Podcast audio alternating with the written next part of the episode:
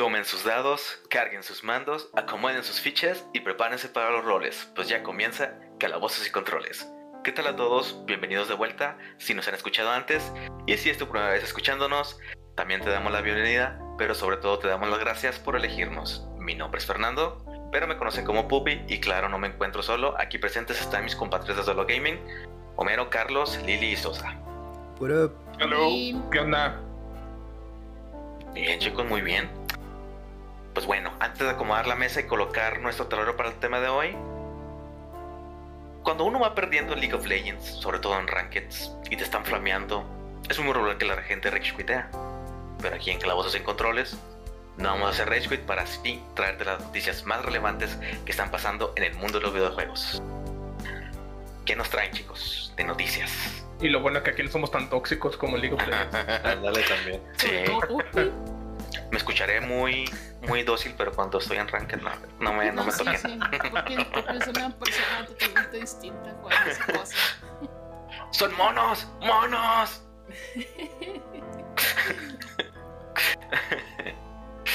ay, ay.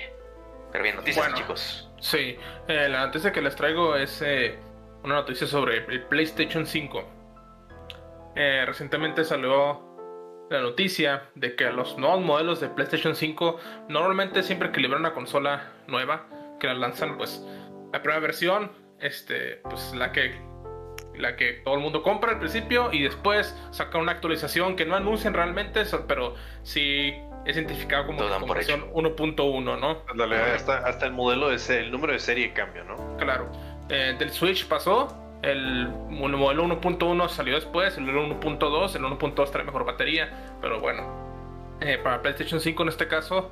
eh, ya notaron que al abrir el PlayStation 5. El disipador de calor. eh, está más pequeño. Lo, lo fabricaron más pequeño para la consola. Esto significa. Claro que pues no va a disipar el calor tan bien. Como los primeros modelos de PlayStation 5. Eh, hay, ya saben, usuarios de internet oso- ociosos eh, hicieron pruebas eh, de temperatura térmicas y al parecer la diferencia en este disipador de calor es un incremento en los modelos más nuevos de entre 3 y 5 centígrados. Que no es mucho, pero eh, pues va, a eso significa que va a estar actuando más el, el ventilador y si alguien de que nos está escuchando eh, tuvo un PlayStation 4, esa- esas madres parecían turbinas cuando Ah, ya en Slim, fíjate que no tanto. Jet. Al menos yo no- nunca, nunca tuve problemas y sí corría de los, de los juegos chidos. Sí, me acuerdo porque este, de un compa con el que, con el que jugó Warzone, eh, Dani, que cuando empezábamos a jugar, el vato se conectaba por el celular a la aplicación de Xbox. Él juega en Play. Pero Ok. cuando se conectaba por eso, para hacer las paris en el Xbox, no mames el ruido, güey. Era una pinche turbina, tenía un avión ahí el güey. O sea, para que Sí. se escuchara por el micrófono y así, o sea, ya se me hace demasiado. Estaba. Sí, la neta sí. Sí, pues eh, eh, sí, el PlayStation 4 es infame por la turbina que trae atrás. eh, se calienta bastante. Pues sí, es 3 a 5 centígrados de diferencia. Pues hay raza que está enojada por esto. Pero pues, yo no le veo del, el gran eh, escándalo, ¿no? La mayoría de la gente le gusta hacer escándalo por todo. Más los que la- los fans de Xbox, ¿no? Que dicen, ah, sí, PlayStation 5 ya los estafaron. No, en realidad no. Em, Sí, Clásico. Ay, sí.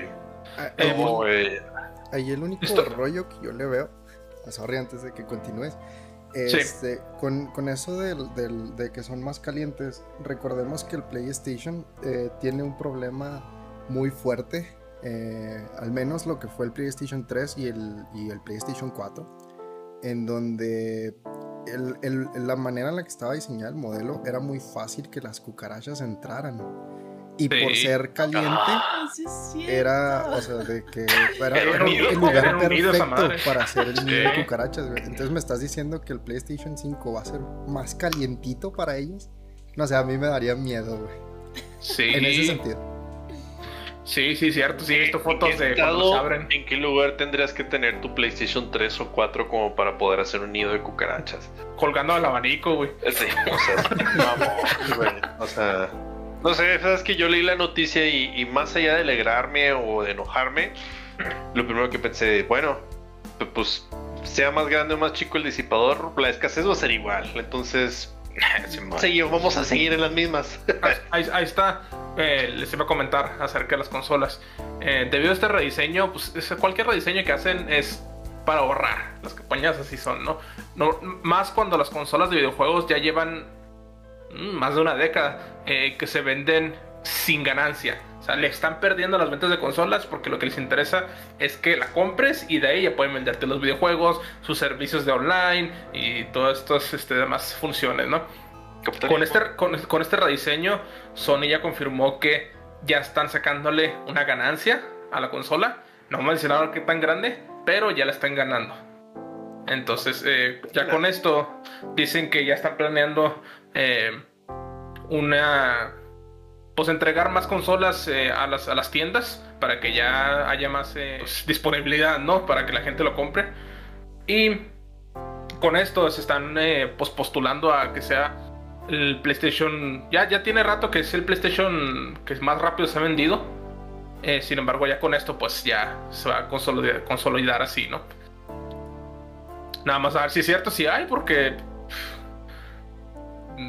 yo, lo, yo lo dudo, porque el, el heatsink o el disipador de calor rediseñado no, no tiene nada que ver con los semiconductores que están escaseando.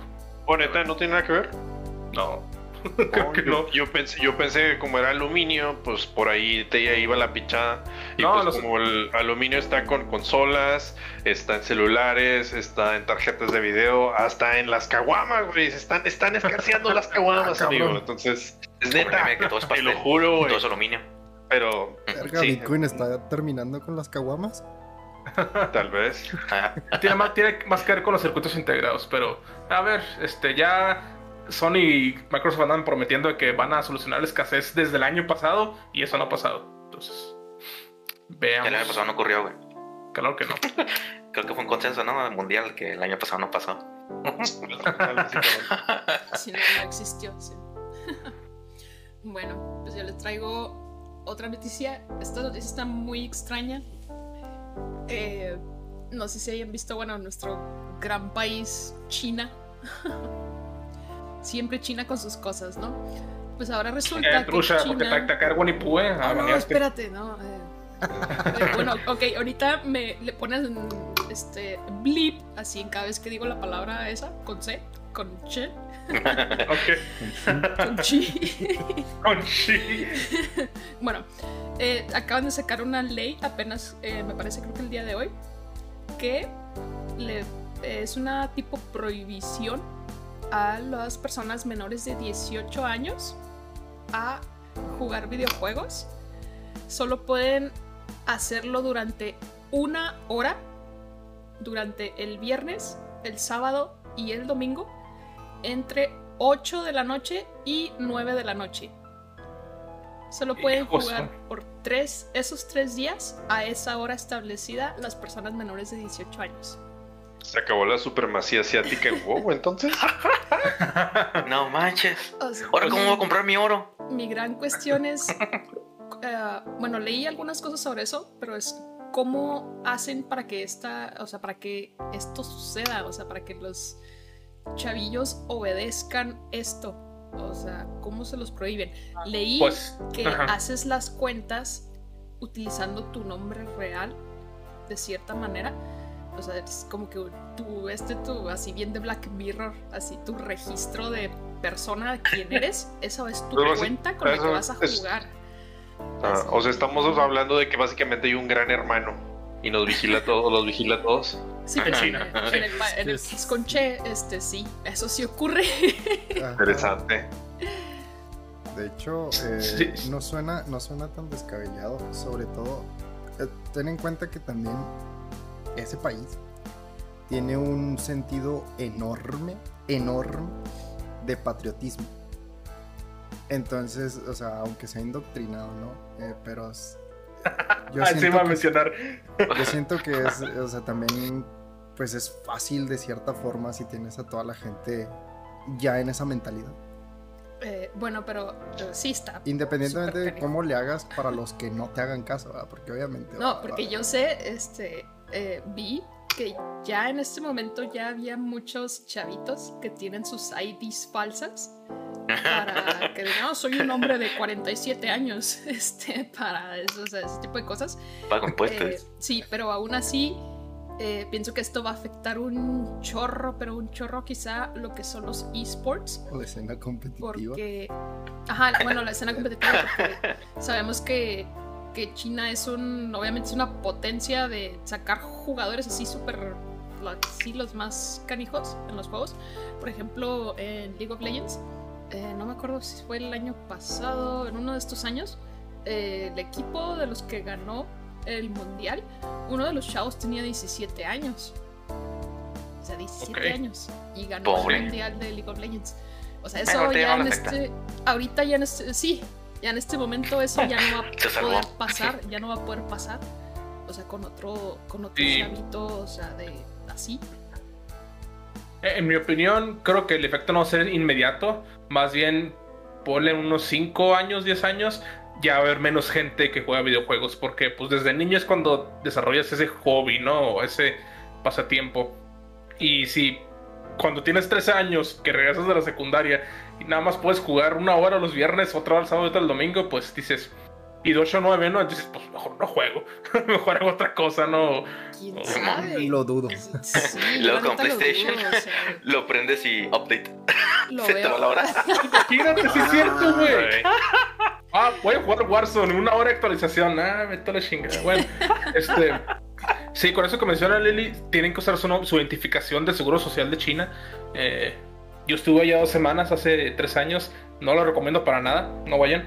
Em, este, está interesante porque tienen en, las esquinas, por, por lo menos en Beijing, tienen unas bicis que puedes rentar nada más escaneando un código QR este, con WeChat, que es la aplicación de WhatsApp todóloga de China. Y con esa puedes rentar la bici y ya. Y como en China, en Beijing, por lo menos en Shanghai, tienen wifi en toda la ciudad gratis para la gente de China, los ciudadanos. Eh, pues así le hacen, o sea, así controla toda la raza, ¿verdad? Estás en nuestra wifi del gobierno, podemos espiarte todo lo que quieras, utilizas tu seguro, tu identificador del seguro social, también te espiamos. Entonces así la darían. Pero quién sabe, si, quién sabe si vaya a surgir acá lo tipo, pues eso que que menciono, o sea, con la gente haciendo sus IDs falsos y todo eso, o sea, para poder, eh, este... Negociazo. Eh, dar, em, para poder irse por otro lado del sistema, por así decirlo. Sí, Porque todos sabemos que China es la potencia más grande de personas consumidoras eh, de videojuegos, de películas, del cine y todo eso. O sea, tanto, tanto que todos los desarrolladores en, de todo ya siempre toman en cuenta el mercado chino para sacar sus cosas que sean adecuadas para ese mercado para poder hasta oh es que si China no lo acepta pues no no vamos a poder sacar esto porque ah. es en donde más está el dinero es un target importante ajá sí. entonces pues quién sabe qué vaya a pasar ahí con eso.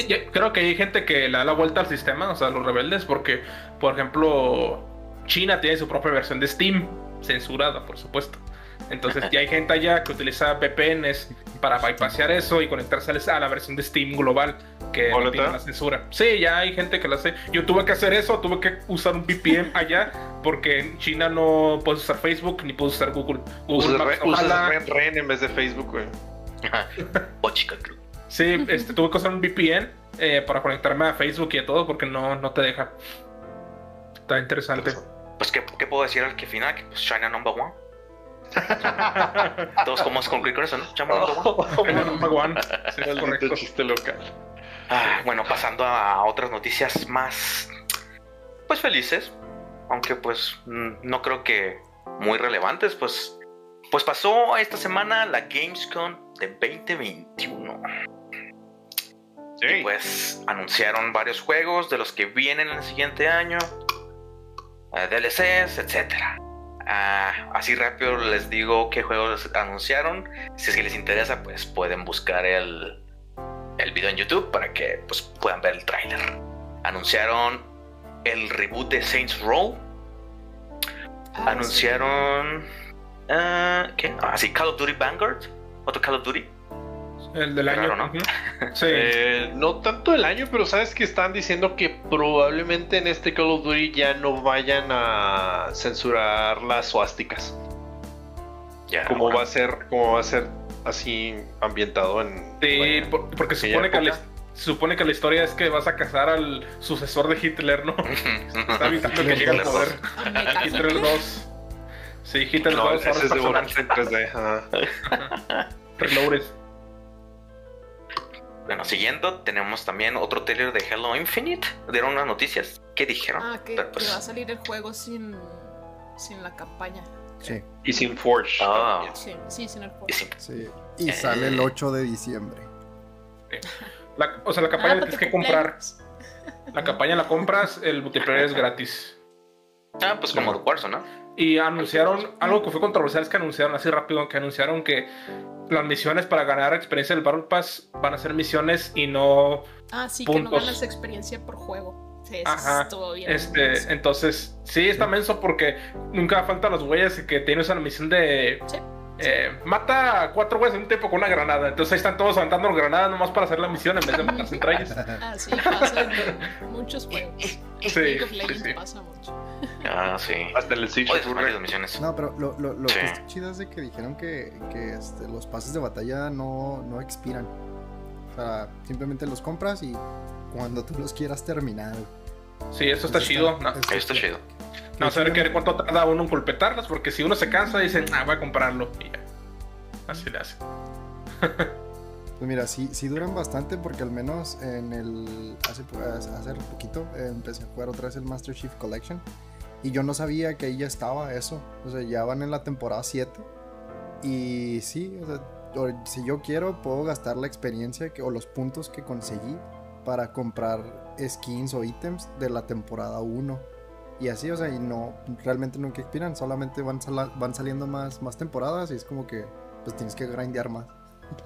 Exacto. Grindeo. Ay, nunca es raro el grindeo. También anunciaron un jueguito que a mí me interesó mucho, que se llama Call of the Lamp. Este, el, el trailer que presentaron se veía muy, muy, muy inocente. Ya cuando pasaron como unos 10 segundos ya se volvió muy, muy satánico. y para que lo vean, si es que les interesa, se llama Cult of the Lamb o, el culto de la, de la, ah, de la, de la oveja, o del cordero. Del, cordero. El cordero. Anunciaron otro juego que este supuestamente lo hizo un, solamente, un solo güey. Que se llama Midnight Fake Express. Que está disponible en Steam. A mí me interesó. lo agregué a ver qué tal. Qué tal sale. También dieron un trailer de Teenage Mutant Shredder's Revenge. Creo que eso sale interesante mucho eso. Lo sí, claro que sí. Está, está, chido. Al menos yo vi el primer trailer este no lo he visto, no le he echado el vistazo, pero ya la nostalgia ya me tiene ganado, güey. Ahí, también fue donde dijeron que April O'Neil va a ser un jugador, ¿no? Sí, de Nickelodeon no está Eso va a ser del Smash de Nickelodeon, güey. No, pero también va a salir en, en, en uno de los tiempos. Ah, no, sí, bueno, sí, eso sí, eso se anunció en la Gamescom, sí. April O'Neil, pero la de, la de precisamente ese juego y Katok. Katok, ah, huevo. Bueno, yo estaba hablando de que April O'Neil lo vas a poder usar en el juego de las tortugas ninja, no en el de Nickelodeon. O sea, eso fue aparte. No, no, porque yo no supe de eso. ahí, sí. no, yo. Ahí, se los, ahí, se los, corroboro, pero sí, yo vi esa noticia. Ok. Ah. También anunciaron un juego de Super Monkey Ball. ¿El Mania? es un fan. Super Monkey Ball, sí. Sí, ya, lo habían anunciado hace rato el Mania. El Mania ya existe. Creo que ahorita nomás están haciendo colaboraciones.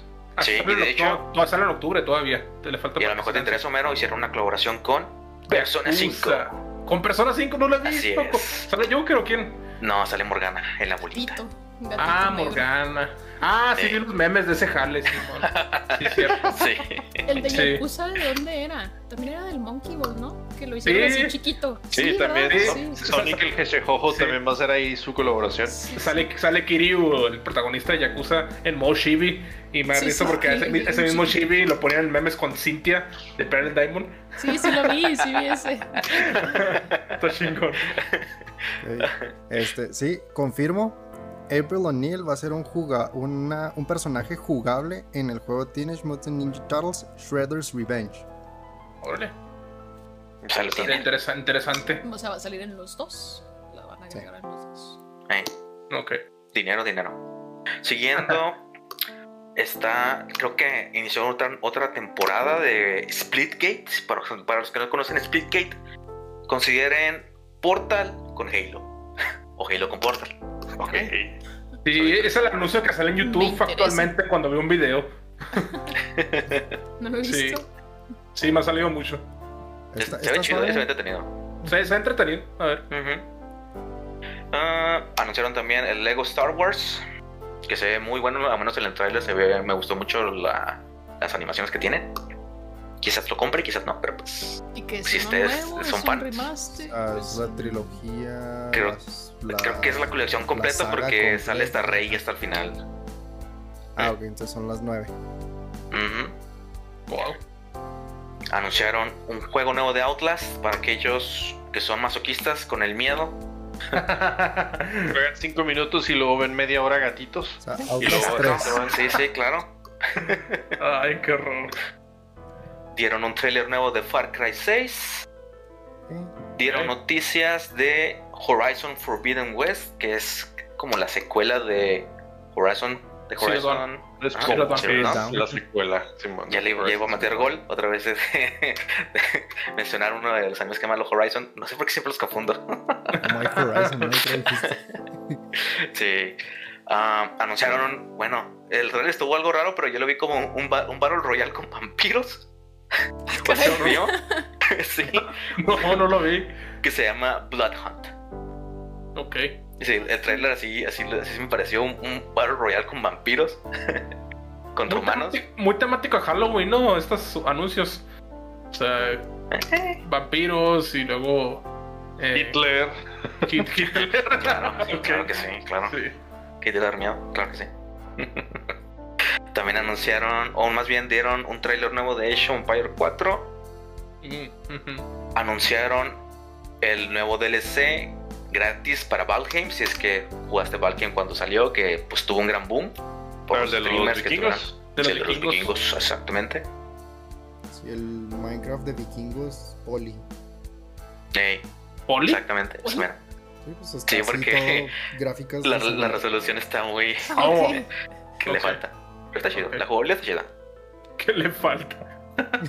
eh, anunciaron también Sifu y dieron un poco más de información.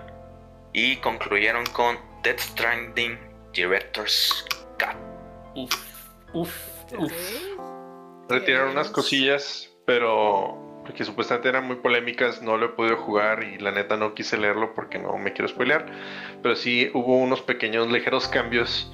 Ligeros. Y, el tráiler eh, fue diseñado por Hideo Kojima. Como siempre. Jesús, obvio. Qué raro. Pero, sabes que, o sea, se la pasa él, ese güey se la pasa en las redes sociales y él mismo eh, declara que está en contra del término Director Scott. En hizo unos tweets explicando el por qué está en contra de ese término. Sí, sí. Pero pues si Sony, que es el publisher, lo obliga. Pues sí, exactamente. con dinero, con dinero baila el perro, pues sí. Sí. Eh, hubo, hubo, así rápido una tangente, hubo una noticia de que Norman Reedus confirmó que estaba grabando más líneas para un juego de Death Stranding 2, ¿no? Para una secuela. Mm, mencionó que el Death Stranding 2 ya estaba en negociación. Ok. Ahí nomás así la dejamos caer. No lo he jugado, no sé si está abierto para una secuela, pero pues, a ver. Yo tampoco. Yo tampoco. Es una película, güey. Denme un mes y empiezo a jugar. Es, que el, es una película de porque FedEx, no El segundo es de UPS, De hecho, de hecho sí, vi un, un. y lo saca el spin-off de DHL, güey. Sí, sí, vi un meme de que el primer Death Stranding era eh, tipo ese COVID, ¿no? Donde el vato de FedEx Amazon era la salvación de todos. y ahora que este, este, iba a ser este. De la eh, de la Delta, ¿no? Algo así, iban a decir. Sí, bueno. Entonces, esas fueron todas las noticias del Gamescom. Del Gamescom. No, pero creo que les faltó una, ¿no? A ver. El trailer de Metroid Dread. Ah. Es no, no lo vi porque vi en Reddit que había spoilers de los jefes que salen, entonces dije, él no lo voy a ver. Sí, sí, spoilers, debo admitir que sí hay spoilers, pero esa historia está fenomenal. Sí. La neta, ya no, no, me esperaba, no, no, me esperaba. Pues es que. Mm, a lo mejor tienes que conocer poquito más de la historia para poder entenderle, pero eh, es. Así como que no esperaba que salieran de esa forma esos personajes. Y estoy emocionado por ello. Es que se supone que esa es la. Hasta donde te he entendido, el, el, el, creador, o al menos el, que maneja es, esos. Eh, ¿Cómo se dice? Como que esa esos juegos en sí, esa parte de la saga, por decirlo de una forma, eh, está diciendo que el Dread sería la, el, final, ¿no? Se supone que Sí, la conclusión. ajá, la conclusión de los, de los anteriores. Sí, este es el, final de la historia de Metroid. sí, porque, porque el orden es el Metroid, el primero, que es el Zero Mission, y luego el 2, y luego el Fusion, creo. No, Super Metroid, Fusion, y luego ya el Dread, es el quinto. Sí, supone que es el último. Y Prime es su propia historia, al parecer. Sí, el Prime es otra cosa. A mí me gusta mucho el Prime. Sí. Sí, el, el Prime era muy bueno. Yo, lo, yo los llegué a jugar en, en, Wii. Eh, yo el, el 1 casi lo pasé, ya no me quedé con el jefe final, no, no lo terminé. Me frustró. Y luego en eso me, me, pidieron que de vuelta el GameCube que me habían prestado y pues ya, no, nunca tuve la oportunidad de pasarlo. Pues yo no les traigo noticia. No, realmente la única noticia que tenía era eso de que sale el Infinite el 8 de diciembre, pero pues ya no es tanto noticia, ya lo dijimos, entonces pues X. Pero lo que sí es de que vengo otra vez recomendándoles un gran juego que se llama Stardew Valley. Neta, jueguen la chingada madre. Lo vamos a recomendar todos los episodios. Casi, neta. si todavía les faltan razones para jugarlo, ah, busquen nuestro episodio tal vez a lo mejor ahí pueden encontrar la motivación. sí, no, neta está, está precioso, güey. Ya... Sí, está chingoncísimo el juego. No mames, este, empecé un nuevo save y me puse, me puse a darle yo solo. Neta, en, en, un fin de semana llegué, o sea, hice todo un año en el Stardew Valley. Ah, güey. Ah, su madre. Te fuiste recio, ¿eh? Sí, sí, y este, porque está, güey, así hermosísimo. Pero no es lo único que, que jugué. También, también jugué, de hecho, este, pues ya lo dije, Master Chief Collection. Em, y otro que, que, también merece amor.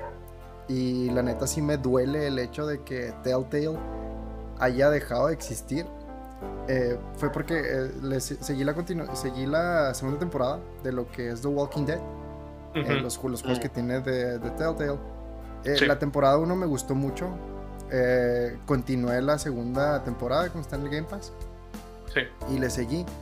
Y eh, termina muy bien. O sea, están muy padres, están muy buenos. Y si quieren ah, No, no has jugado la 2, la acabo de terminar. Sí, la acabo de terminar. Ah, eh, ok. Eh, está. No está nada estresante, está muy, está muy padre. Lo que me gusta mucho es de que te obliga a decidir. O sea, que te da un tiempo y es como que no mames, no mames. Y o sea, me. ¿Te refieres a la decisión final?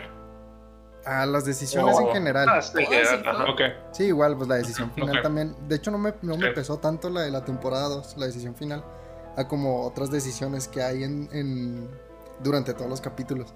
Pero oh, sí es de... Te quiero preguntar qué final tuviste, pero eso es súper spoiler. es súper spoiler, lo, hablamos por fuera del, del podcast. Sí, pero preguntamos allá fuera del podcast. Sí, y, y de hecho voy a empezar con la... que sería como la continuación no recuerdo cómo se llama el. El 3, Annie Frontier. Annie Frontier. Final Season, ¿no? El no, son 4, güey. El rollo es de que ya ese no está en el Game Pass. Nada más está el primer capítulo de esa temporada. Ah, o sea, te lo ponen así para que lo compres. Ajá, y es como que, ah, no sé si ah, comprarlo o quedarme con la clavado. La tercera no lo he jugado porque sí vi críticas que uh, estuvo muy mal hecho, o sea, como que la historia estaba muy chafa. Y además la decisión que tomaste en la segunda temporada la inutilizan o la hacen irrelevante en la tercera temporada. Sí. Ponen una escena como 10 segundos y la hacen irrelevante, no importa qué noticia, que no importa qué noticia, no importa qué final tuviste. Entonces, eso me desanimó un poco. Eh, ah. Y la cuarta temporada la dejaron a medias porque Telltale se pues, cayó en bancarrota y nunca la terminaron. Creo que se quedó en el episodio 2 y ahí quedó tengo entendido que había quedado un equipo de esqueleto, o sea, como que unas 3, 4 personas trabajando para terminar el juego, Pero yo no he sabido nada, o sea, que no, a medios. no he a decir nada. Sí se quedó inconcluso. Eh. Ay, no sé, no me daría ganas de jugarlo nada más por saber que no, hay, no está al final. eh. ah, ¿tú lo jugaste con Carlos, Lili? Lo estaba viendo cuando estaba jugando okay. algunas partes, pero. O sea, me veía ahí frustrarme por no saber qué poner. Sí, sí. Sí, sí, no, este. Realmente eso fue todo lo que jugué, pero sí estuvieron. Estuvo, estuvo muy padre. Eh, entonces les digo, jueguen los de Telltale. Al menos, al menos las primeras dos temporadas de The Walking Dead están muy buenas. Y. Stardew Valley. Stardew Valley. Es lo de hoy. Compren Stardew Valley. mañana. Es lo de hoy. mañana, mañana. y pasado mañana. Ya, ya, ya, eSport de esa madre. ¿Qué más queremos? Pues yo, la verdad, traigo muy poquito que ahora jugué. La neta me, obsesioné con, con varios juegos. Ya saben como yo soy fan de lo, de lo retro. Y que igual ni tan retro, ¿eh? El Streets of Rage 4 apenas salió el año pasado, en abril del año pasado. Salió en día 1 desde el Game Pass. Y ahí fue donde lo jugué en aquel entonces. La neta es que yo el acercamiento, no sé, no, me acuerdo ya si he hablado de esta serie o no aquí en el podcast, pero el acercamiento que tengo a esta franquicia es a través de un emulador eh, para PlayStation 3 eh, de, del Sega Genesis. Entonces pude jugar el Streets of Rage 2, que es una historia bastante interesante. Es una franquicia muy divertida en la cual ves un beat em up, simplemente vas avanzando agarrando fregazos a los enemigos que te parecen. Al final llegas contra el jefe y ya Después este le meten historia, en la cual es una ciudad, en New Oak City, en la cual está este capo del, del, crimen, el Mr. X, y pues hay que liberar a la ciudad del crimen. Entonces pues tienes a estos personajes, eh, Axel Stone, y no cómo se llama, es una chava, es Axel, una chava y un chavito. Y pues vas avanzando diferentes niveles. Tristemente la, franquicia fracasó más allá del Sega Genesis. Se pensaba hacer un port para lo que es el PlayStation 1, que acabó siendo lo que conocemos como Fighting Force, pero ese ya es plática para otro podcast. El chiste es, salió el 4 Dotemu, el lanza el 4, que ya había estado platicando y anunciándolo. Y la verdad es que a mí nunca, nunca me decepcionó. Fue un juego que desde la dirección de arte hasta la jugabilidad tiene, tenía modo online que al principio pone que los servidores ya estaban un poquito malos, pero pues vamos a admitirlo. O sea, ¿qué, juego que no sea de una empresa así súper fregona no empieza a batallar con los servidores al, eh, comienzo de su lanzamiento? Sí, eso ya es muy común. Sí, más allá de eso, pues la música, todo, la neta fue, para mí yo lo sigo considerando y, lo, lo, sostengo, fue el mejor juego que jugué el año pasado. Así, así. Y el soundtrack está en Spotify, entonces desde abril hasta el 2020, o sea, desde, desde abril hasta diciembre del 2020, me salió, terminó saliendo en las cosas que más escuché durante el año, porque así de bueno está el soundtrack, así de buena está la canción principal. Entonces, el mes pasado, lo que fue en julio a, mediados, sale esta expansión que se llama Mr. X Nightmare, en la cual continúa la historia donde se queda el, inmediatamente el este, en el 4 y en realidad sí le agrega parte al lore, vamos a decirlo así, pero no es como que agregue más historia, lo que hace es agrega un survival mode en el cual está hecho bajo el contexto de que un personaje que es un super genio que ayuda a nuestros personajes de Streets of Rage utilizan el cerebro y los restos de Mr. X para poder crear un programa de computadora en el cual pudieran ellos estar haciendo entrando a estas simulaciones para poder estar listos en cualquier peligro.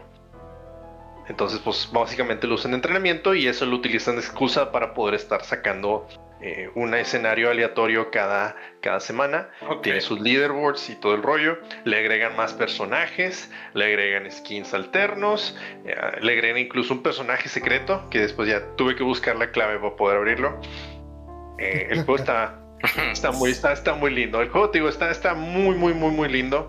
Y la neta es que sí le da un chingo más de rejugabilidad. Y el DLC no está caro. O sea, lo llegué a comprar a mitad de precio en Steam. Estaba en 75 pesos. Pero pues 150 por un juego. La verdad, por un, por un DLC no se me hace nada, para nada despreciable. Eso fue lo que más o menos, bueno, lo que más, más que nada me está entreteniendo, así en las mañanas que estoy mientras estoy trabajando, incluso poquito después de que salgo a trabajar, me, siento a jugarlo, si es que no estoy viendo alguna serie. Excelente. Nice. Solo quería mencionar que, que chido que sigan dando soporte al Streets of Rage 4. Yo creí que había sido un juego que nomás se lanzaron y ahí está. Pero oh, sí, ahí que siguen dando soporte. Excelente. Y bueno amigos, después de ese excelente brevario de noticias, es hora de preparar la mesa, sacar el tablero y hablar del tema por el que ustedes a lo mejor están aquí. Y muchas gracias por seguir aquí. Pues ahora vamos a hablar de una persona que, bueno, en lo particular es uno de mis ídolos dentro de la industria de los videojuegos. Es algo que me gustaría generar una pequeña sección, no sección, una serie. Eh, porque, por ejemplo, ya hablamos de Hideo Kojima Ahora vamos, ahora toca el turno de eh, uno también de las grandes eh, personas o sí, los personajes ilustres, Masahiro Sakurai. ¿A alguien le suena este nombre? Es mi dios, es un dios.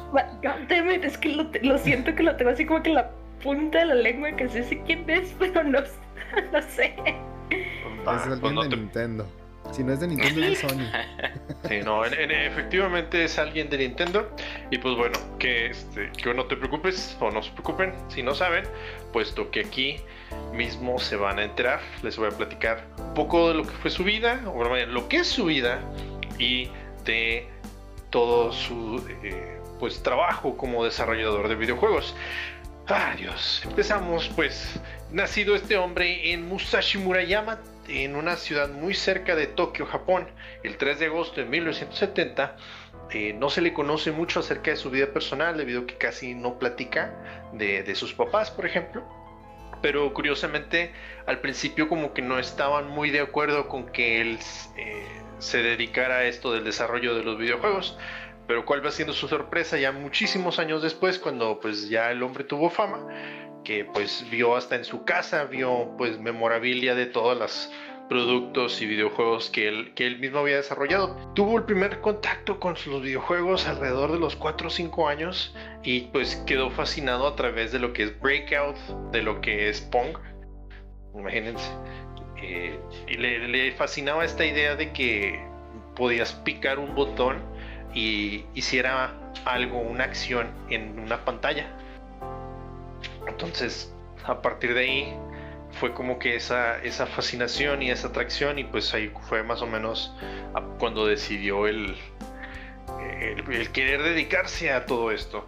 Entonces, empezó a utilizar sus mesadas para poder comprar videojuegos, que en ese entonces lo único que existían eran los Game Watch. Oh. los, que había inventado algún Yokoi, que también otra persona, a lo mejor no es de mis ídolos, pero también esa persona que a lo mejor más adelante vale, vale la pena hablar. y pues la ¿Cómo? ¿Cuánto costaba un Game Watch? Esa es una muy buena pregunta. Esa es una muy buena pregunta, pero lo que sí era interesante era que para ese entonces eh, había una inflación en Tokio o en Japón, entonces sí era un poquito más difícil eh, el poder accesar a este tipo de cosas, Ajá, conseguirlos. Mm. Y pues a, a todas estas compras y juego, estas maneras de jugar es lo que él llamaba su investigación. Llega su etapa de la, sí, llega su etapa de la adolescencia y en el ahí es donde tuvo que decidir el cómo se dedicaría o cómo dedicaría su tiempo a los videojuegos.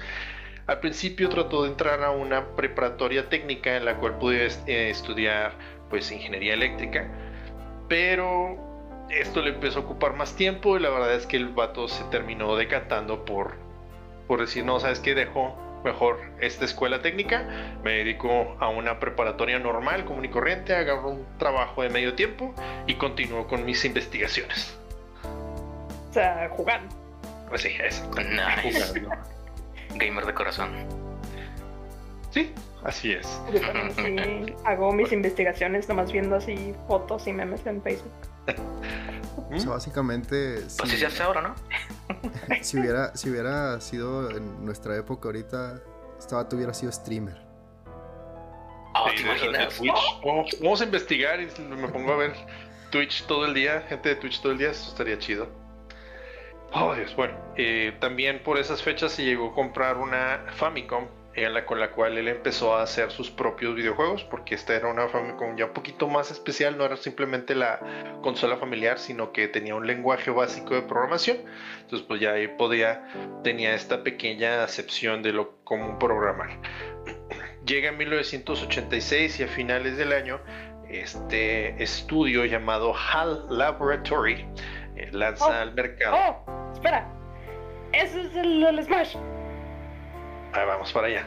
Ah, lanza, lanza el juego llamado Call Force, que es un shoot 'em up. Es una navecita como si fuera 1942 o como si fuera Exevius, que hemos platicado de sus juegos anteriormente. Y a él le llamó la atención la empresa que desarrolló este juego, porque en el final de los créditos sale desarrollado por HAL Laboratories.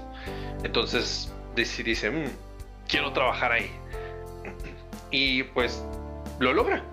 Después de un año lo logra, tres años después lo logra, o sea, en 1989 eh, inicia su empleo dentro de HAL Laboratories y se empieza a relacionar con uno de los desarrolladores líderes de en aquel entonces, un tal, por ahí platicaban de él, hablaban de él muy poquito, un tal Satoru Iwata. tenía esta idea de querer hacer un juego lo suficientemente complicado o que fuera un reto suficiente como para jugadores veteranos, pero que fuera también lo suficientemente simple para que gente eh, nueva o que pues eh, la audiencia nueva pudiera también disfrutarlo sin la necesidad de frustrarse.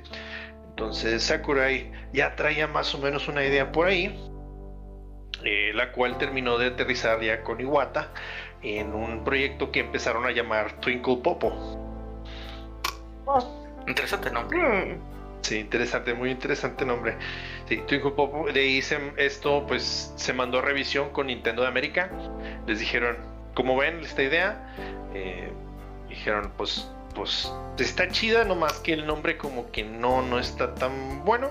Porque el, nombre, el nombre de la historia era Twinkle Popo, pero el personaje se iba a llamar Popopo. O sea, tres.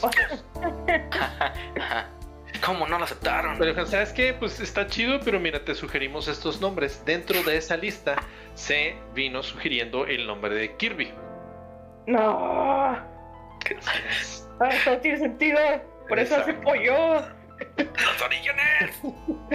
Sí, eh, se desconoce si, bueno, en un principio se desconocía si este nombre era en referencia a John Kirby, el abogado que defendió a Nintendo contra Universal por una demanda de derechos de autor al utilizar a Donkey Kong por sus similitudes con, con King Kong.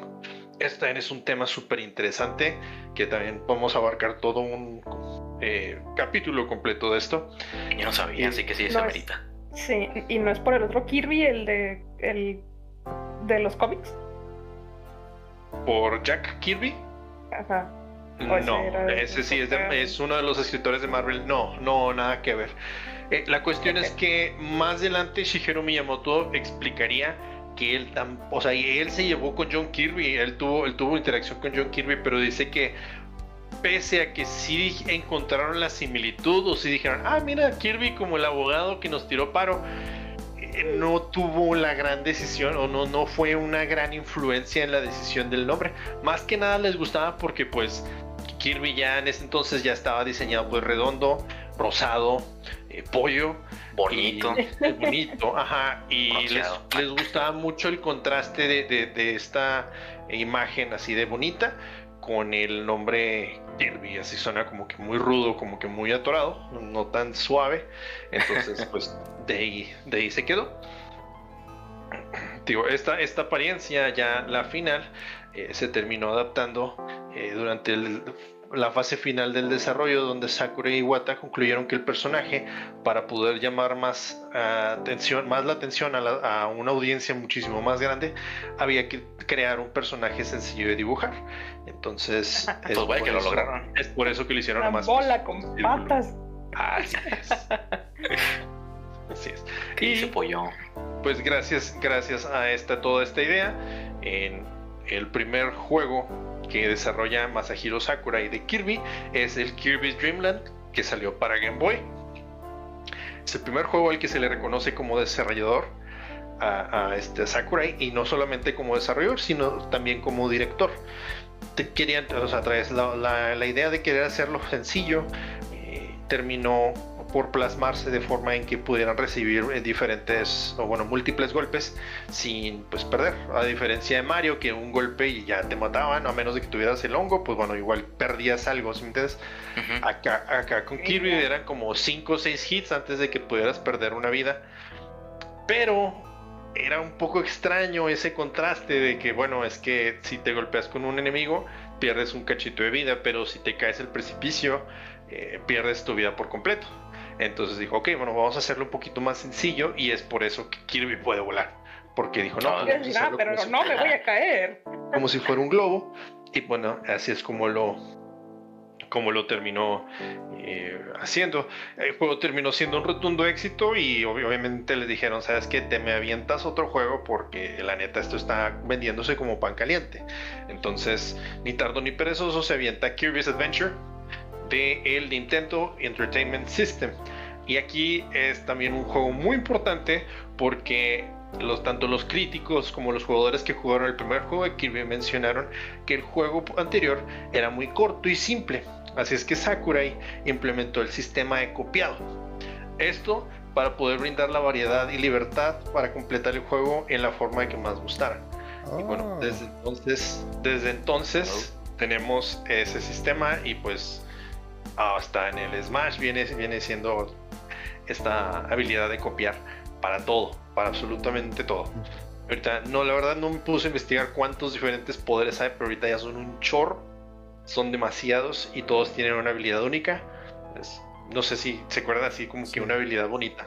O no, me, me acuerdo bien de las, de las habilidades, pero sí me acuerdo que inclusive había, había veces en las que las podías combinar y ya estaba más cabroncillo el, el poder que, que, usaba. No sé si era desde, desde este o ya en los Kirby's más, más, este, más nuevos. Pero sí. O sea, había uno que aventaba este, bolitas de fuego, otro que, que tenía este, una espada de fuego, otro que se te aventaba como unos picos. Tenía un chorro de cosas y cada monstruo era uno diferente. Está interesante por el hecho de que si no investigabas, no buscabas, era, ah, pues voy a soltar este poder bien chingón para ver qué me da este otro güey y lo te da así una basura, güey. o no te da nada. o lo perdías, ajá. Kirby and the Crystal Shards. Ese es el juego de Kirby del 64 con un multiplayer hermoso. Sí. Eh, yo lo disfrutaba bastante. Yo lo disfruté mucho. Sí, de hecho el poder, el poder que me gustaba desde Crystal Shard, de Crystal Shard era combinar la bomba con creo, que era con picos, es decir, que seas un churicón explosivo, güey. Si lo lanzabas, güey, y se lo pegaron a, los enemigos. Que clavado, ¿verdad? Ah, es que, oh, o sea, como, como, que se ofrecía al enemigo, así que no manches, ya me morí, güey, y luego explotaba, de que, ah, no, qué chido. Oh my god. Oh my god, muy chido, y explotaba. O sea, te morías empalado y luego te morías explotando. Básicamente. ¿Y tú, Lili? ¿Tienes alguno que te gusta, que te guste? Eh, fíjate que en este momento Em, el único juego de Kirby que he jugado, y de Kirby's, entre comillas, standalone, es el de el Air Raid. El que era oh, el, el, el, cubo. Ajá, sí, el de GameCube. Ese es el, el único juego, el primer juego de Kirby que jugué. Eh, y no, la verdad es que no me acuerdo si en ese juego salen los poderes así. Eh, pero sí me acuerdo muchísimo ahí un anime, no sé si es un anime, la verdad, o una serie que salía en Fox Kids que era de Kirby. O sea, había una serie que salía en la tele de Kirby. Oh, eso sí que me encantaba. Ahí sí es en donde me acuerdo que se tragaba o las cositas y se hacía como de, o sea, que se hace de fuego, de viento, así. Y le sale como una tipo corona. O sea, como, un, como un sombrero. O sea, le sale un sombrero de, si es de fuego, le sale un sombrero de fuego y cosas así. Entonces, esos son los de los que yo más me acuerdo, o sea, los que tengo en la memoria de esos tipos de ataque. a mí el que, del anime. A mí el que me gusta mucho y es un poquito más sencillo, pero hasta resultaba muy práctico durante los niveles. Eh, creo que era Will, no me acuerdo exactamente cómo se llamaba, pero se, básicamente se convertía en una llanta. Ah, creo que se llama. avanzabas, sí, Willy, algo así, avanzaba rapidísimo los, los stages. y era, era demasiado práctico. Y pues casi era casi indestructible a menos de que te cayeras, ¿verdad? Pero si de, ah, te vas a caer y pues ya volabas y otra vez, otra vez avanzabas con la con la llantita. Sí, en, el, en, el, aire puedes usar ese, la, la llanta como vehículo. Entonces, ah, Dios, esta, esta, esta corriente de diseño eh, de, juegos, Sakurai le terminó llamando Kirbyismo. ¿Por qué? Porque viene siendo una manera buscaba en que fuera una manera muy amplia en cuanto a jugabilidad se mencionaba eh, para que suficientes personas pudieran jugar sin necesidad de poder batallar o frustrarse pero tratando de buscar una profundidad lo suficientemente interesante en, cuanto, por ejemplo, a historia, para que la gente más o los jugadores más hardcore pudieran quedarse clavados y tener ganas de continuar jugando. Entonces es por eso que está por ahí el meme de que este, nivel 1 de Kirby, lo, ah, vence a este arbolito y pégale con las manzanitas. Qué nivel, nivel 10 de Kirby, vence a Dios y reinicia la realidad y cosas así. Está demasiado hardcore, pero sí. Tiene, tiene muchas cosas interesantes. Oh, bueno, y cabe mencionar que ese juego, el Kirby Adventure, fue de los últimos juegos que salió para la NES, entonces también se dio todavía incluso el esfuerzo para poder tratar de, incluso hacerlo un poquito más difícil para que se pudiera disfrutar un poquito más. Después de esto continuaron con el Kirby Superstar en el Super Nintendo, que para este entonces pues ya estaba un poquito más curtido Sakurai y dijo, vamos a probar el potencial y el poder de la Super Nintendo. Entonces se empezó a aventar aquí una serie de minijuegos, los cuales ponían a prueba en diferentes aspectos de, la consola, eh, tanto gráficos como procesamiento y diferentes cosas. Y de, esta forma pues tuvimos lo que viene siendo el Megaton, eh, Megaton Punch. Hay un minijuego que también es así como que de reacción, pero es como si fuera de Shinobis o como de, bueno, no Shinobi, de samuráis que están así los dos con la espada y luego suena, suena un balazo o no me exactamente, exactamente tiene que hacer un ruido y tienes que picarle rápidamente a la antes de que, antes de que el otro y pues ya se metes, metes el, el espadazo. Tiene poquitos más. ¿no? Sí, de quién dispara más rápido. Ándale, más o menos como los vaqueros, pero este era con, este era con abanicos, porque no, no, era con, no era con espadas. Y se veía bien bonito vestido de samurái el Kirby.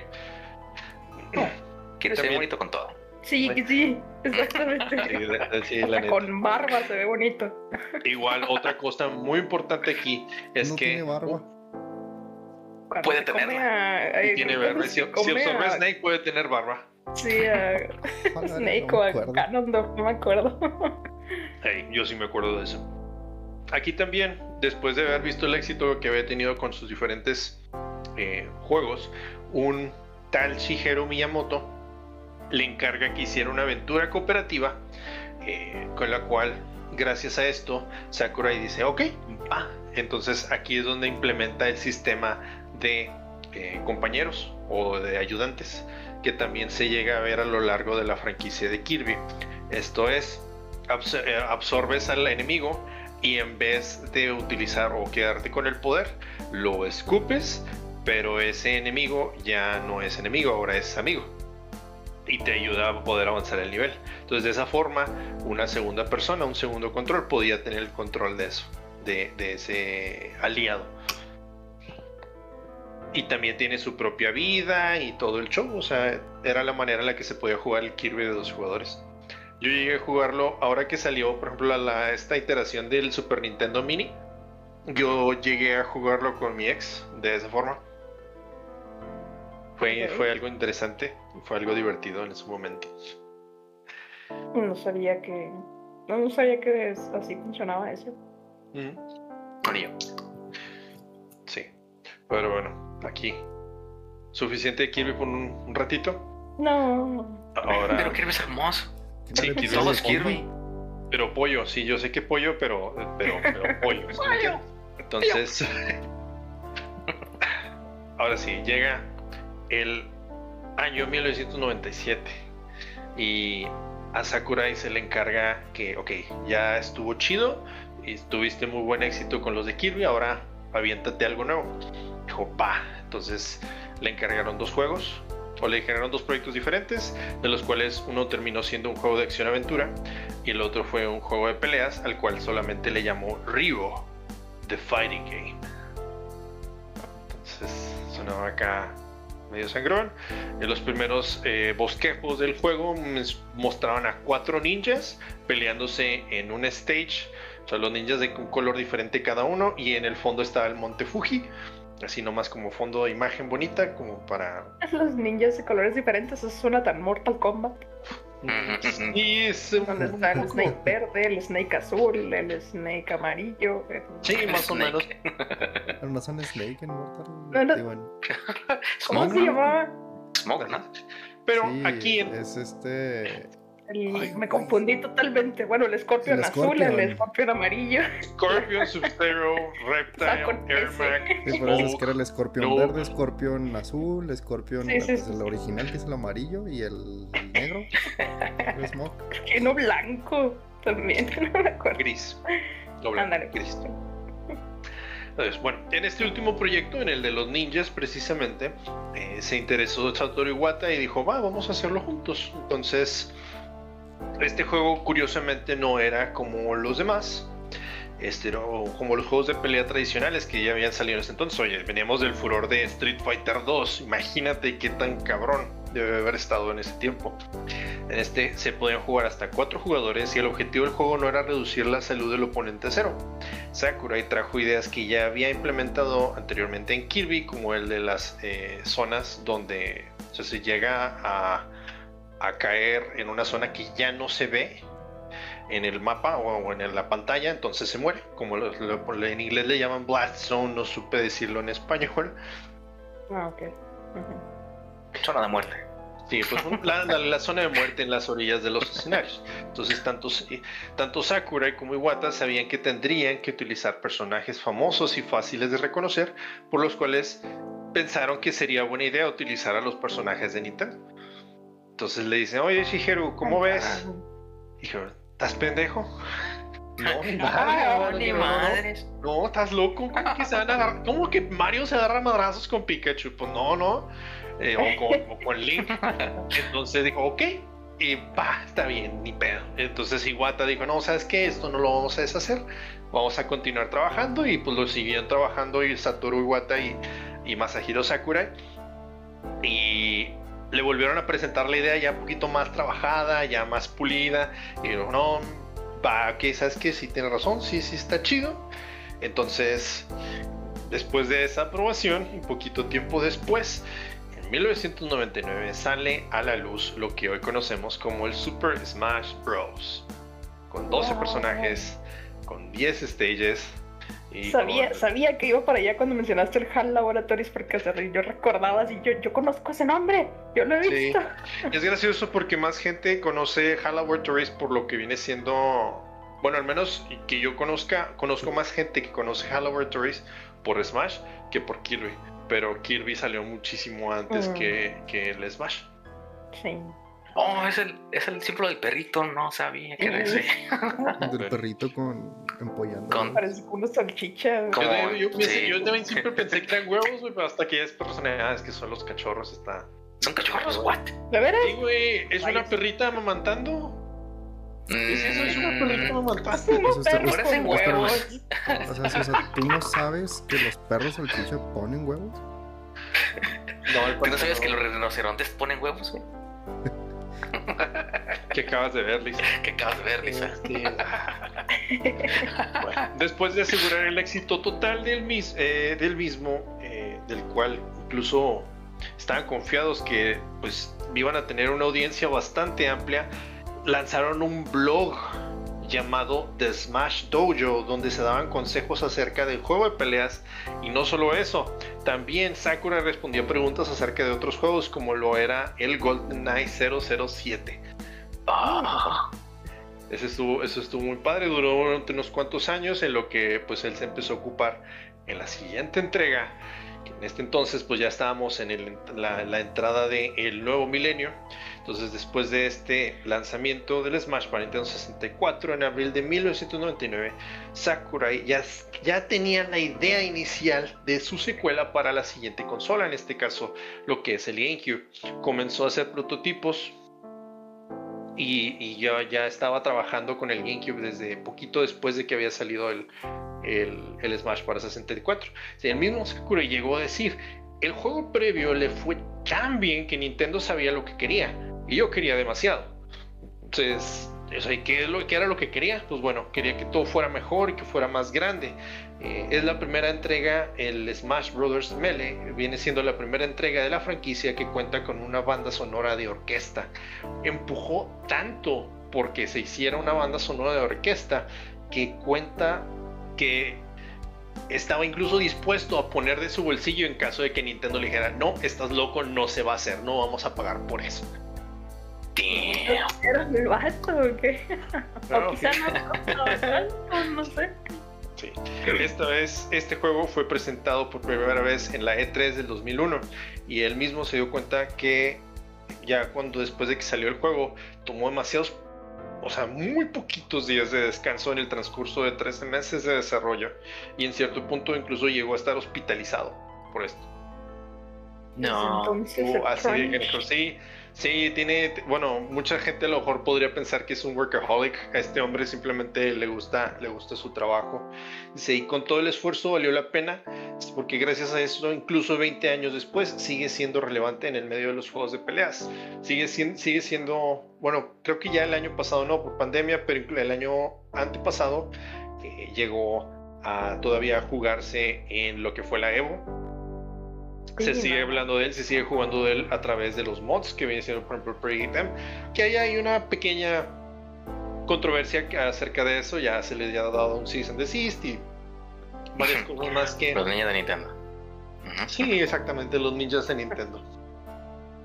Entonces, eh, otra cosa a mencionar aquí muy interesante es que también, otra vez, su gran amigo y mentor, eh, Satoru Iwata, entró al quite para poder ayudar al juego, porque el juego estaba enfrentando problemas ya en la fase de desarrollo, cuando estaba haciendo el debug.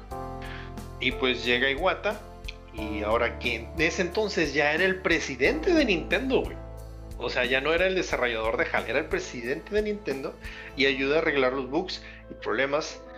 Y el juego terminó, eh, terminó arreglando la gran mayoría de estos en tres semanas y con gracias a esto el juego termina saliendo a tiempo en octubre de ese año.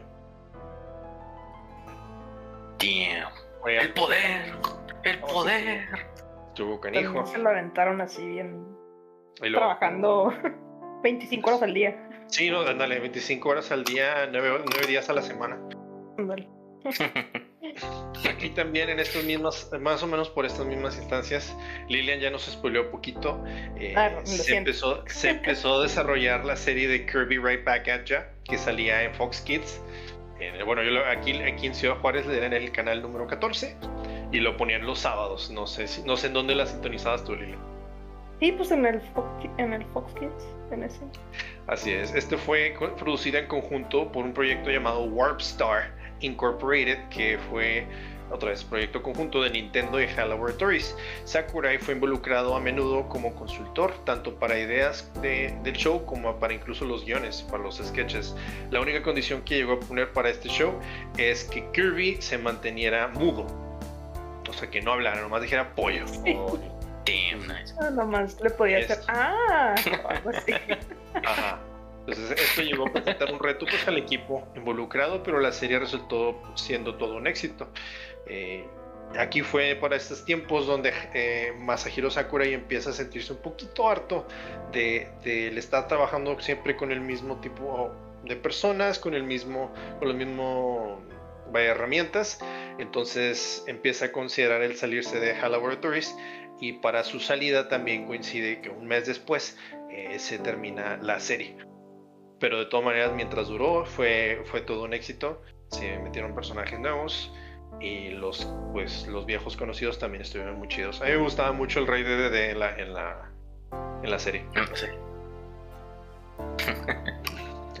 Saliéndose de lo que fue Hello Laboratories en agosto del 2003, eh, una vez que decidió abandonar eh, otra vez Hello Laboratories, dice, sentí que la organización actual en la que me encontraba sería, o en la que me encuentro sería difícil el poder continuar desarrollando juegos.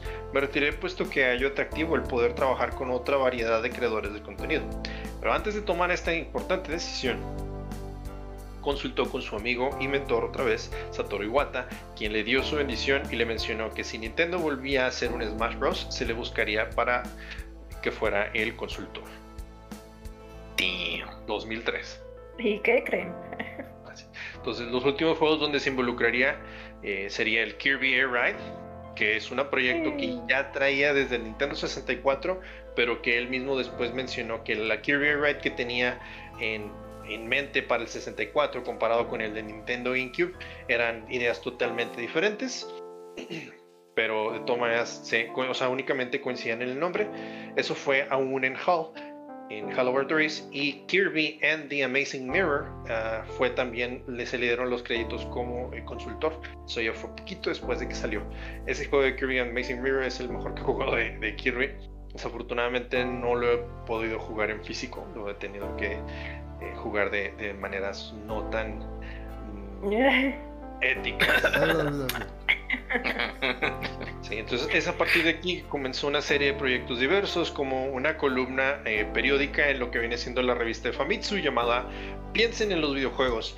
En 2014 en la, en la Game Developers Conference dio una plática llamada uh, Risk and Return en donde se habló de cómo el desarrollador eh, tenía esta función en la cual tenía que arriesgarse durante la creación del juego para poder pues termina agradando al consumidor. En 2005 creó un juego para la Nintendo 10 llamado Mitios y este, y este mismo año trabajó en un juego portátil de la franquicia de Sega, el Mushi King, que era básicamente un Tamagotchi para esa franquicia. Entonces el bando se diversificó, empezó a explorar qué era lo que quería en un principio, pues le, fue bastante, le fue bastante bien.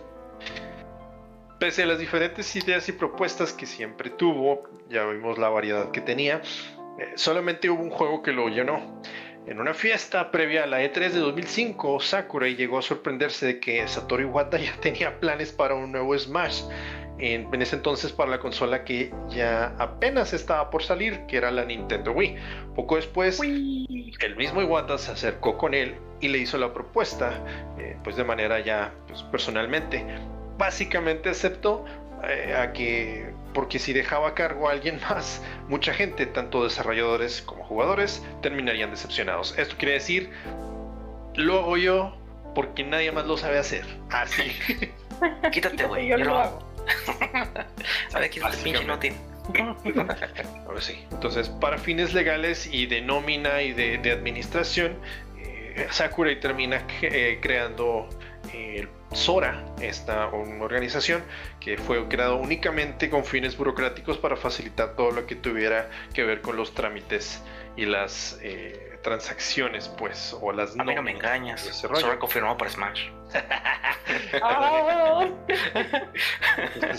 Bueno, debido a que no se trabajaba con Nintendo, o él nunca trabajó, o ya en este punto de no trabajar con Nintendo, su posición dentro de la industria se volvió única. Eh, a, tal, grado que incluso, o sea, tenía que haber un proceso legal para poder solicitar que Sakurai trabajara con Nintendo eh, de aquí en adelante, en el cual tenía que haber muchas firmas y mucha burocracia, por lo mismo de que se está hablando no solamente de una sola persona, sino de una compañía como tal. Entonces sí, tenía un relajito. Y con todo eso se le brindaron muchísimas facilidades. Guáchense, guáchense el, capricho, bueno, no, no capricho, los chiples que tenían a, mi compa el Sakurai.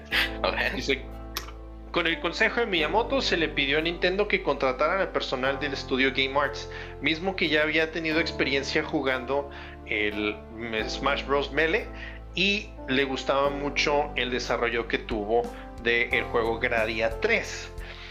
Eh, se eh, se fundó una nueva oficina en Tokio para que pudiera trabajar desde ahí, en vez de ir a los cuarteles generales de Nintendo en Kioto. Y pese a que HAL no estuvo involucrado directamente en el desarrollo de este juego, se le ofreció a Sakurai el mismo espacio y herramientas de trabajo que cuando estaba en la empresa.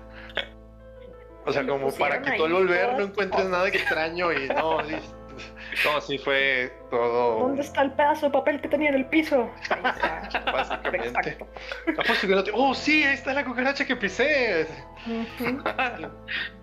Entonces, la ambición de esta entrega básicamente era hacer una campaña de un jugador y Sakurai quiso empujar esta idea a tal grado que incluso pensó en contratar a un estudio única exclusivamente para poder para que pudiera diseñar la, la campaña. Eh, desafortunadamente esta idea nunca se pudo lograr porque nunca encontró un estudio que el, cual pudiera depositar su plena confianza. No confiaba en nadie el vato. Sí, sí, sí. Y se, se, anunció, después del juego se anuncia en la E3 de 2006 y fue el gran, del gran agrado de todos, pues que se anunciaran eh, no solamente personajes conocidos ya en Nintendo, sino aquí fue donde empezó a explorar la serie eh, a nuevos horizontes, como lo fue con eh, Snake de Metal Gear Solid de Konami y Sonic the Hedgehog de Sega. Aquí ya empezaron a explorar lo que vienen siendo las franquicias third party. Después se lanza a principios del 2008 y Brawl resulta ser todo un éxito, incluso más grande que el Melee, a pesar de que no ha sido el que, o sea, creo que de los cinco que han habido, este es el que ha envejecido, envejecido peor. Y hasta finales del 2018 llevaba vendidas 13.8 millones de copias. El Brawl. El Brawl, nada más el Brawl. Brawl, el Brawl. Super Smash Bros. Brawl. Entonces terminan el Brawl y a principios del 2009 Sakurai funda Project Sora, que básicamente quería aventarse los Avengers, pero desarrolladores de juegos. Güey, no, la, idea, la idea suena súper chingona. los objetivos eh, principales de Project Sora era juntar a un equipo de desarrolladores para crear un nuevo juego eh, para la consola portátil de la siguiente generación de Nintendo, en aquel entonces la Nintendo 3DS, y eventualmente trabajar en un nuevo juego de Super Smash Bros. Porque, por supuesto, pues es la minita de oro. lo que por, por un momento pensé que ibas a decir que del Wii U. oh. ¿Qué es eso? Eso no existía. Digo, ¿sí qué? ¿Qué? No, sí, sí existe, sí existe, amigos. Bueno, y es en este momento donde empieza a desarrollar el kit Icarus Uprising. Bajo la dirección de Sakurai, se logró el desarrollo de este juego, reciclando los recursos que se utilizaron de Pit en el Smash Bros. Brawl. Desafortunadamente, después del lanzamiento, el equipo se separa y el estudio se disuelve, más que nada por las dificultades administrativas que representaban el manejo de tanta gente de diferentes sitios. Pero la, idea en papel, la neta, sonaba muy buena. Pues sí, a lo mejor como Civil War. Comparó con los Avengers, ah, pues. Sí. Pues es que sí quería hacer los Avengers de, Game Developers. ¿Eso era? Developers Assemble. Y con todo y todo la disolución de disolución, desilusión y disolución del equipo de Project Sora, la idea de crear otro Smash se quedó en la mente de Sakurai y también de Iwata, y pensaron en lanzarlo tanto para consola de casa como en portátil, anunciándose en el 2011.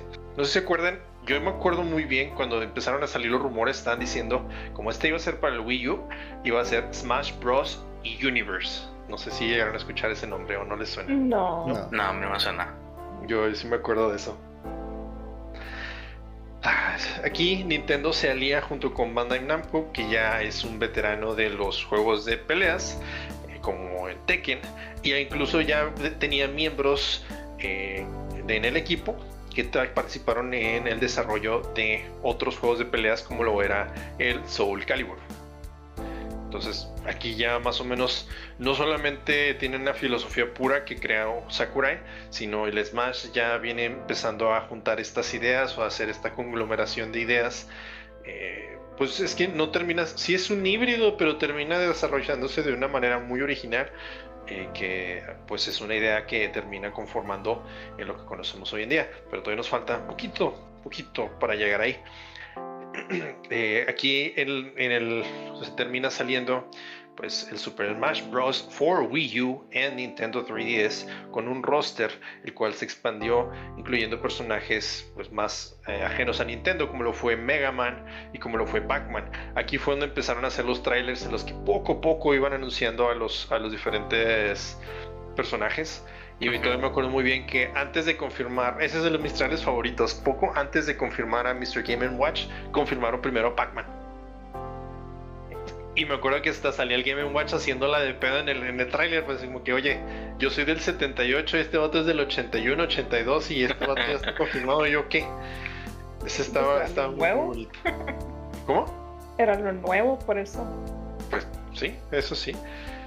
Y este también fue caracterizado porque fue el primer juego que incluyó los DLCs, o sea, agregando incluso más personajes, como lo fue Cloud. Todavía me acuerdo de ese Nintendo Direct. Vamos ahí en la universidad.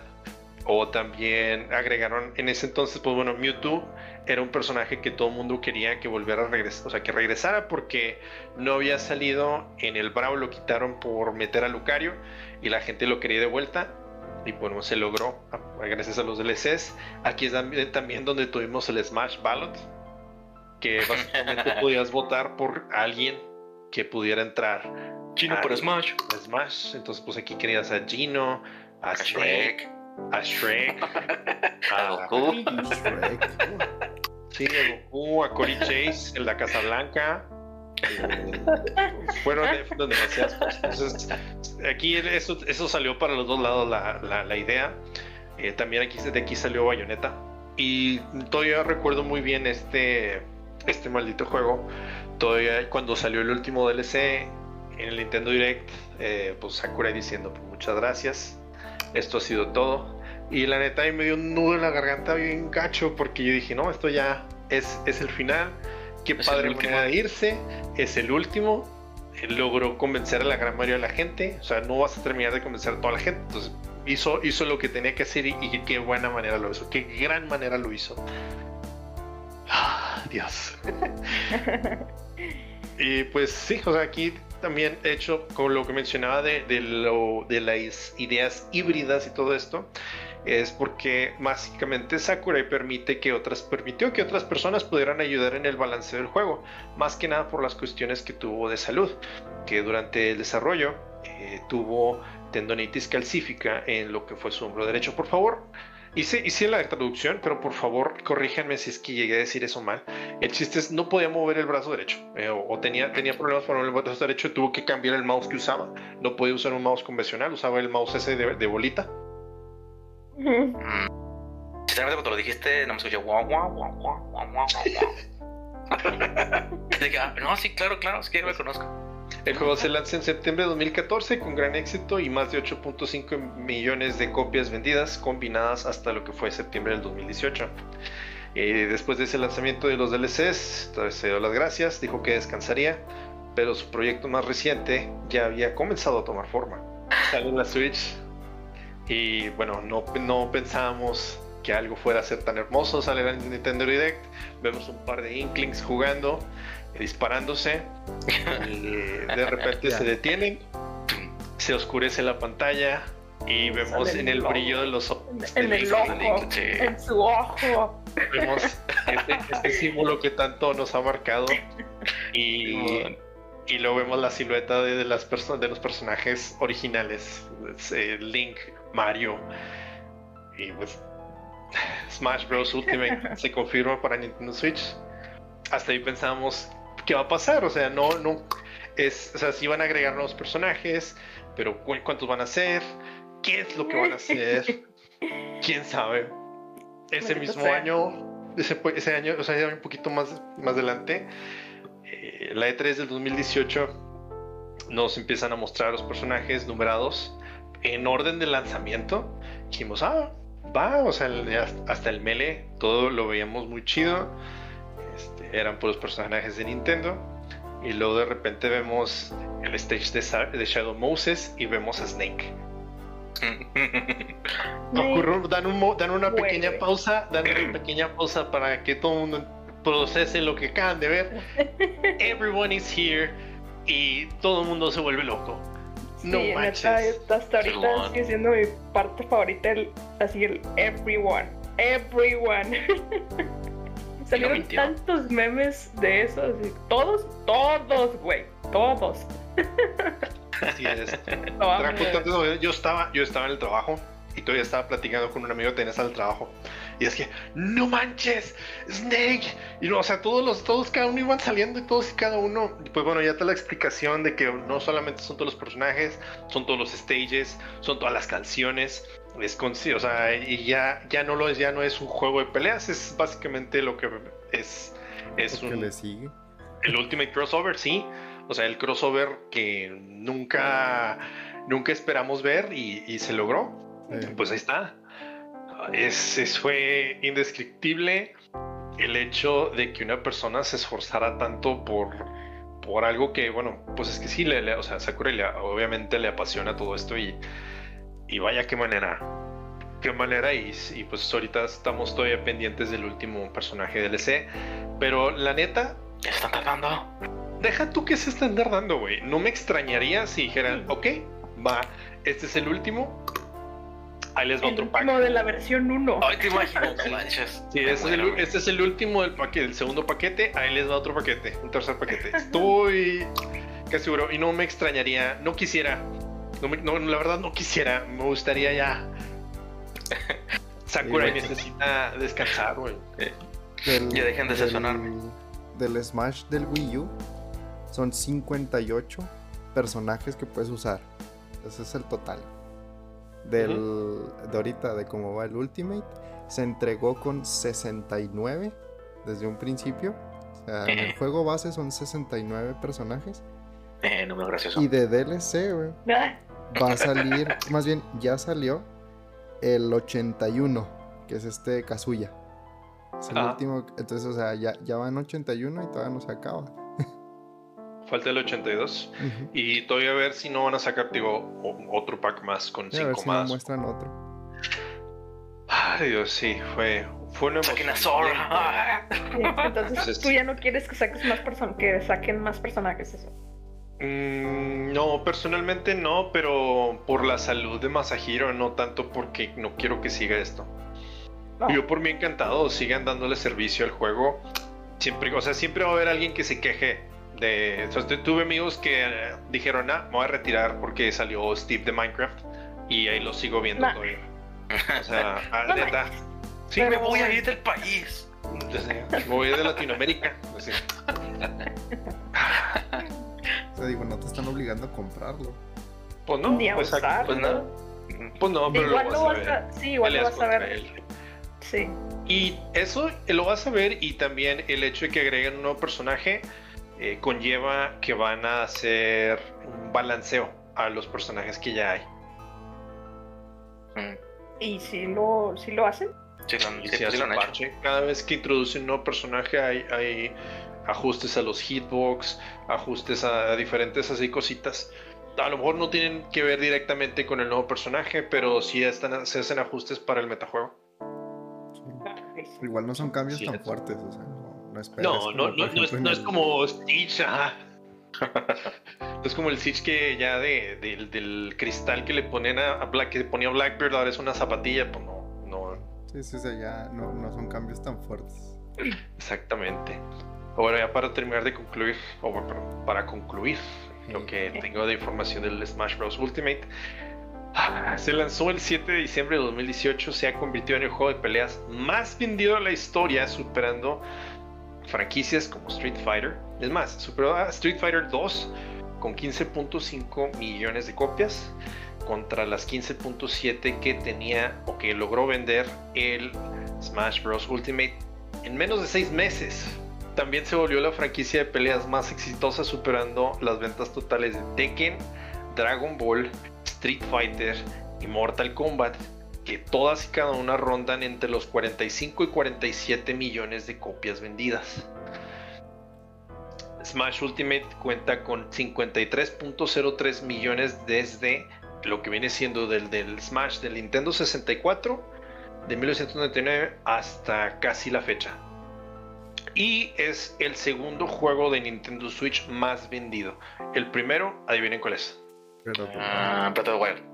Ah, el Mario. El Mario. ¿Mario? ¿Cuál Mario? El, el Odyssey? del Odyssey.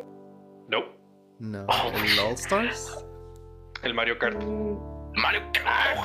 Ah. El Mario Kart 8 es el más vendido. No, pero es que es, es, es, trampa porque el Mario Kart 8 ya viene como desde el Wii, creo. Está sí, pero aquí, se, considera, aquí se consideran solamente las copias.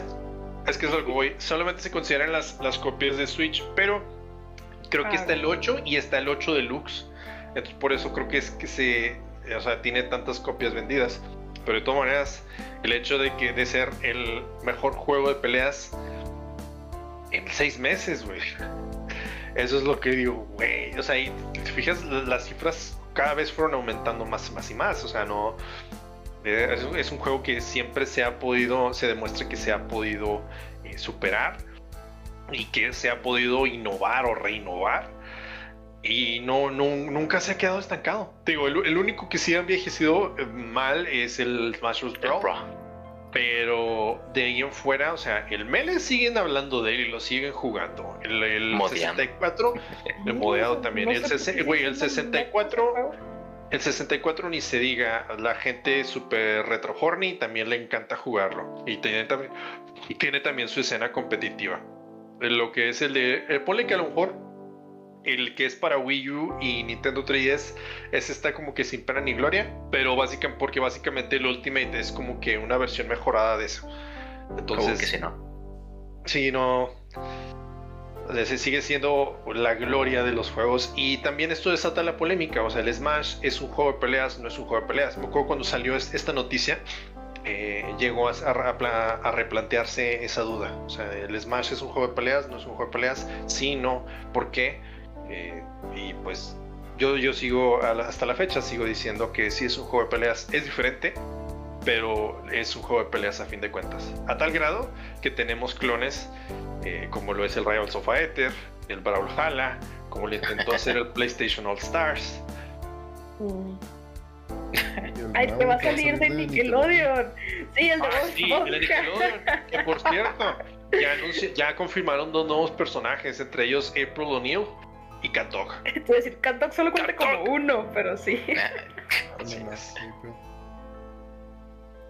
Entonces, pues sí, eh, como podemos ver, eh, bueno, Masahiro Sakurai de los frases o de las cosas que siempre he dicho es que los especialistas son las personas que terminan creando el mundo. ¿Por qué? Porque al ser expertos en sus campos abren paso a otras personas y a otros expertos a poder explorar y disfrutar los caminos eh, recién descubiertos. Eh, Sakurai dice que los desarrolladores también deberían de ver los juegos desde la perspectiva de los jugadores para no limitar las posibilidades en cuanto a la cuestión de jugabilidad se refiere. Esto aunado a sus ganas de que siempre querer superarse, ha demostrado que nunca se queda atrás al momento de trabajar en sus franquicias y secuelas o en proyectos alternos. Y es por esto que Sakurai, en el ámbito de los videojuegos, es considerado hoy por hoy un especialista en su campo. Es un dios, es un dios. Y está bien guapo. Es inmortal, es hijo de su madre, sí. Ah, sí. Sí. Dime si no. Ve una foto de él y dime si no está guapo. Curiosidades, eh, curiosidades. Dice que eh, no salía al sol y hacer ejercicio, es lo que lo ha mantenido joven. No le gusta tomar agua, prefiere tomar coca cero. Eh, ha considerado su retiro, pero después dice: Es que si me retiro, voy a dejar de desarrollar juegos. Entonces, ajá. ¿Qué pasó, Lili? Es que sí, es, es neta. Perdón. Lo de la coca cero. Sí, es neta. no mames. Hmm. Y no le, gusta que lo usen, no le gusta que lo usen en memes. No sé si se acuerdan, cuando recién salió el anuncio de la E3 de Everyone is Here, básicamente lo pusieron así, un, cuadro de, de, una de las de los Nintendo Directs. Dice, Never ask for me. Never ask me for anything again. Sí, no, me voy a pedir nada.